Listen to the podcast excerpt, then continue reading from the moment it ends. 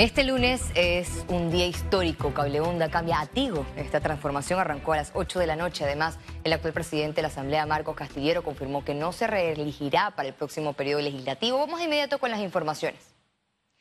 El diputado del PRD, Marcos Castillero, se despidió de la Junta Directiva y confirmó que no aspira a la reelección de la Asamblea Nacional. ¿Busca la reelección? No, no, no, para nada, no, no. No, el reglamento interno no lo permite. Gracias.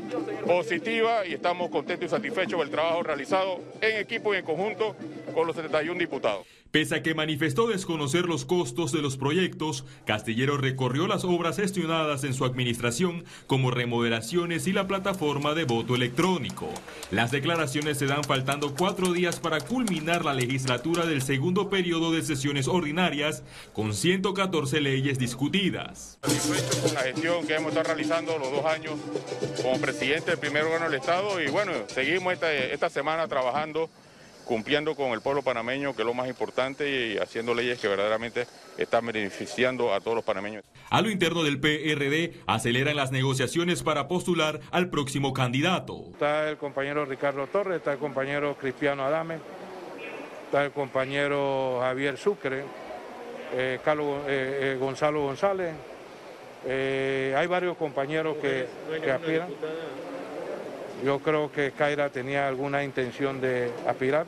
El diputado Benicio Robinson confirmó que todavía siguen firmes sus aspiraciones a la presidencia del Parlamento. Tengo el derecho de aspirar si eh, Dios me da esa bendición y si mi compañero me eligen para ser presidente de la Asamblea. Las bancadas opositoras, aunque no hacen la mayoría del Pleno, analizan el escenario para en las próximas semanas revelar sus propuestas. En lo personal, yo no he tenido ningún acercamiento, no sé si alguno de mis colegas sí lo ha tenido, para eso nos vamos a reunir y valorar eh, todo, toda la información que tengamos y poder seguir proponiendo leyes eh, y propuestas como la ciudadanía nos, nos lo solicitó.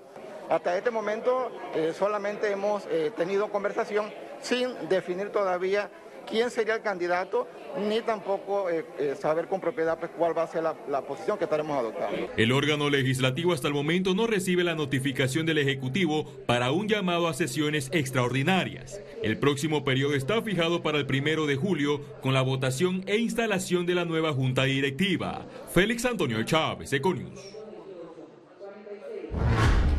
El Ministerio de Salud reculó y confirmó que las empresas privadas no pueden importar vacunas contra el COVID-19. Las dosis que han llegado a Panamá son el resultado de conversaciones de las casas farmacéuticas y los países interesados en iniciar el proceso de inmunización. Así lo reveló la viceministra de Salud, Ibec Berrío. No han determinado negociar con compañías privadas, ya que las vacunas todavía no son vacunas licenciadas. En este momento, hasta ahora tienen un permiso de emergencia. La Dirección de Farmacia y Drogas del MINSA aclaró las negociaciones entre las farmacéuticas y el gobierno. No, los que están presentando documentos son las casas farmacéuticas de estas vacunas. Por ejemplo, lo presentó Pfizer y BioNTech lo presentó AstraZeneca, lo presentó Gamaleya y también Sinovac. Esas cuatro vacunas tienen autorización de uso de emergencia en Panamá otorgada por la Dirección Nacional de Farmacia. Es decir, las empresas privadas por el momento no pueden importar vacunas y venderlas. No pueden por lo que le acabo de decir, o sea, la misma farmacéutica no va a negociar con ellos porque no tienen en este momento registro sanitario la confusión se dio tras las declaraciones recientes del ministro de Salud, Luis Francisco Sucre. La empresa privada que cumpla con todos los documentos y todos los requisitos para traer vacunas a Panamá, lo tiene que presentar en farmacias y drogas. Con mucho gusto. Nosotros lo vimos hace un mes y medio. Tienen, están en libertad de traerlas. Eso sí, no traigan vacunas a Panamá si no tienen la documentación que nos garantice que son seguras para la población.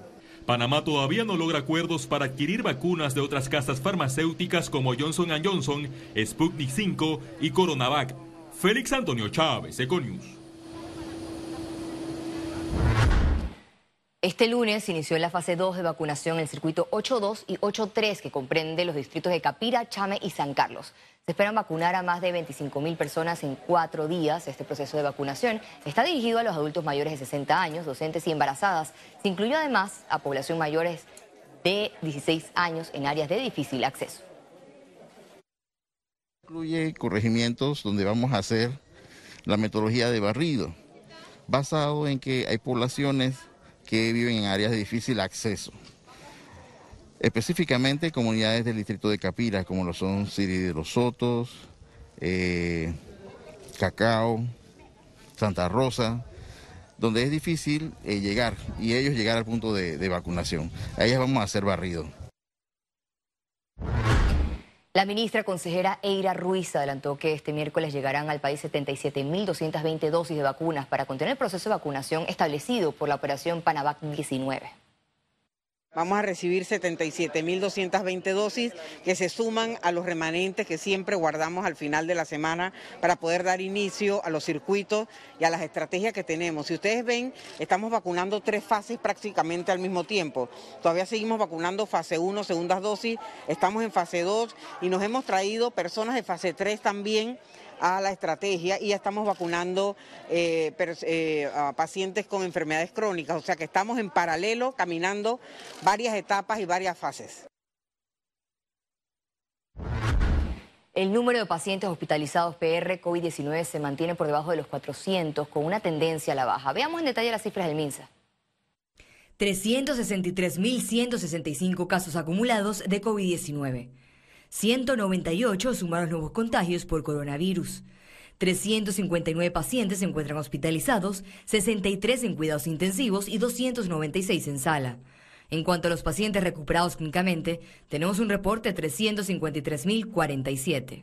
Panamá sumó un total de 6.212 fallecidos, de los cuales 3 se registraron en las últimas 24 horas. Docentes critican atrasos en reparaciones de escuelas y material didáctico para el reinicio de clases semipresenciales. Desde el 2020 debieron darse las condiciones óptimas cuando en junio del 2020 se hizo una mesa intersectorial con todas las instituciones, estuvo el IDAN, estuvo todas las instituciones, los ministerios, y se dijo que se iba a intervenir los colegios. Ahí está el problema, estamos en el 2021 y las condiciones siguen las mismas. ¿Por qué no aprovecharon ese lazo para intervenir las escuelas si en, en octubre mandaron una circular para que las escuelas estuvieran abiertas. Y independientemente del decreto 472 que cerraba los colegios, fue ni se ha modificado ni se ha derogado. La Asamblea Nacional continúa el análisis de un proyecto de ley que busca crear el registro sanitario de emprendedores. La propuesta legislativa fue objeto de debate este lunes en una subcomisión de trabajo donde los sectores involucrados presentaron recomendaciones. Los artículos incluyen incentivos para las micro, pequeñas y medianas empresas dedicadas a la comercialización de productos artesanales. Además, los trabajos domésticos podrán acceder al registro especial para la producción de importación con el fin de reactivar la economía. El objetivo del proyecto es reactivar la economía del país y, queremos eh, tener una subventanilla única en AMPIME en la cual estén las, todas las instituciones que, que los emprendedores tienen que visitar o recorrer a la hora de tramitar el registro sanitario, que el registro sanitario es una pesadilla, está hecho prácticamente para grandes empresas y para personas con mucho dinero, porque lastimosamente los emprendedores tienen un obstáculo en la cual ellos no, no pueden tramitar su registro sanitario. Economía.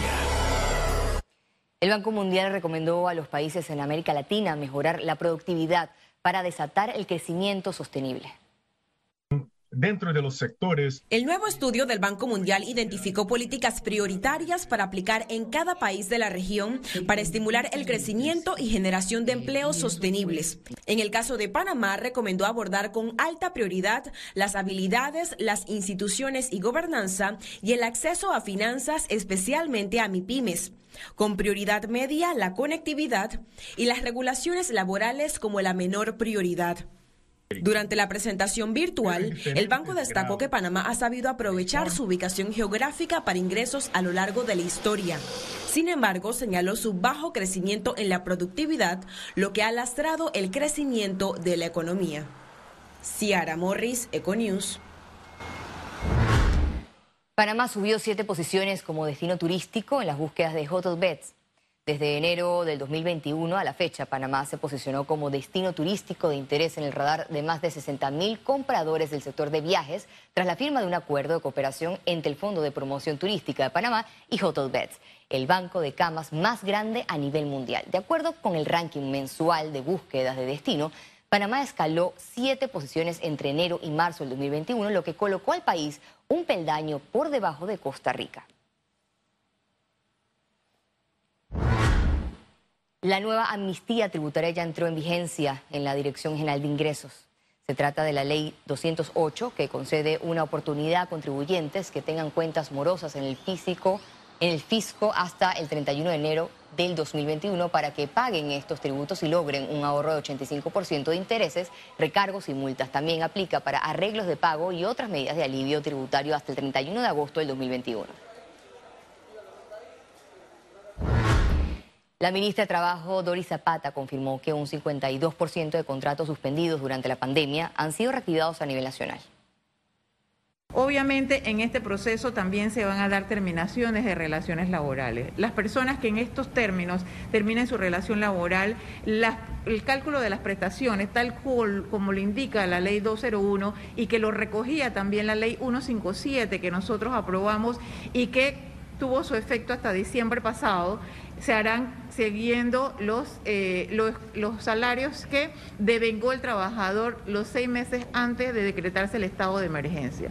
Esto para poder garantizar que cada uno de estos trabajadores que en estos momentos que se les reactiva el contrato y que hagan su terminación laboral puedan tener el cumplimiento y el pago de sus prestaciones laborales. El presidente Laurentino Cortizo designó este lunes al nuevo gerente general de la Caja de Ahorros tras la renuncia de Andrés Farrugia. Se trata del economista Juan Melillo, con 20 años de experiencia en la banca local e internacional. Melillo cuenta con títulos en economía y negocios, con especialidad en negocios internacionales. El nuevo gerente de la Caja de Ahorros fue subgerente general de la División de Mercados de Capitales del Banco Nacional de Panamá, director ejecutivo de Anbank y especialista financiero en Wacovia Bank. Este lunes, Cable Onda se convirtió en Tigo. En la siguiente nota le contamos sobre esta nueva experiencia digital integral. Este cambio de marca viene acompañado de una inversión de 100 millones de dólares, aumento de velocidad del Internet y nuevas experiencias de entretenimiento. Solo este año vamos a aumentar eh, en 20% la, la, cobertura de, nuestra, de, nuestra, de nuestras redes móviles. Ya hemos llegado a más de 300.000 panameños a los cuales hace pocos meses no llegábamos, sabemos que hay muchos más a los que hay que llegar, por eso vamos a, continuar trabajando. Una de las cosas que estamos haciendo con, justamente con este cambio de marca es estamos yendo a visitar, eh, Onda tiene 40 años en Panamá, entonces estamos yendo a visitar a clientes eh, con mucha historia, clientes de 40 años y los estamos ahí sorprendiendo en la casa con, con algunos regalitos. Tigo cuenta con la autopista digital más grande. De ahí su compromiso de conectar a Panamá con el futuro y apoyar a la transformación digital de las empresas. Estamos aportando no solo la conectividad eh, eh, y el acompañamiento que tenemos continuo con estas empresas, sino que también elementos que le ayuden de alguna u otra manera a poder echar adelante ese, ese emprendimiento.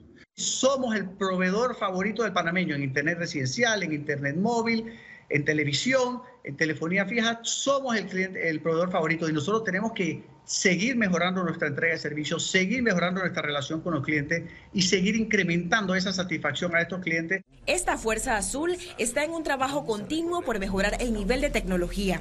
Ante esta transformación, los clientes no tendrán que hacer ningún cambio. Para mayor información de hogar y móvil, pueden visitar su sitio web tigo.com.pa y visitar sus redes sociales arroba Tigo Panamá. Ciara Morris, Econews.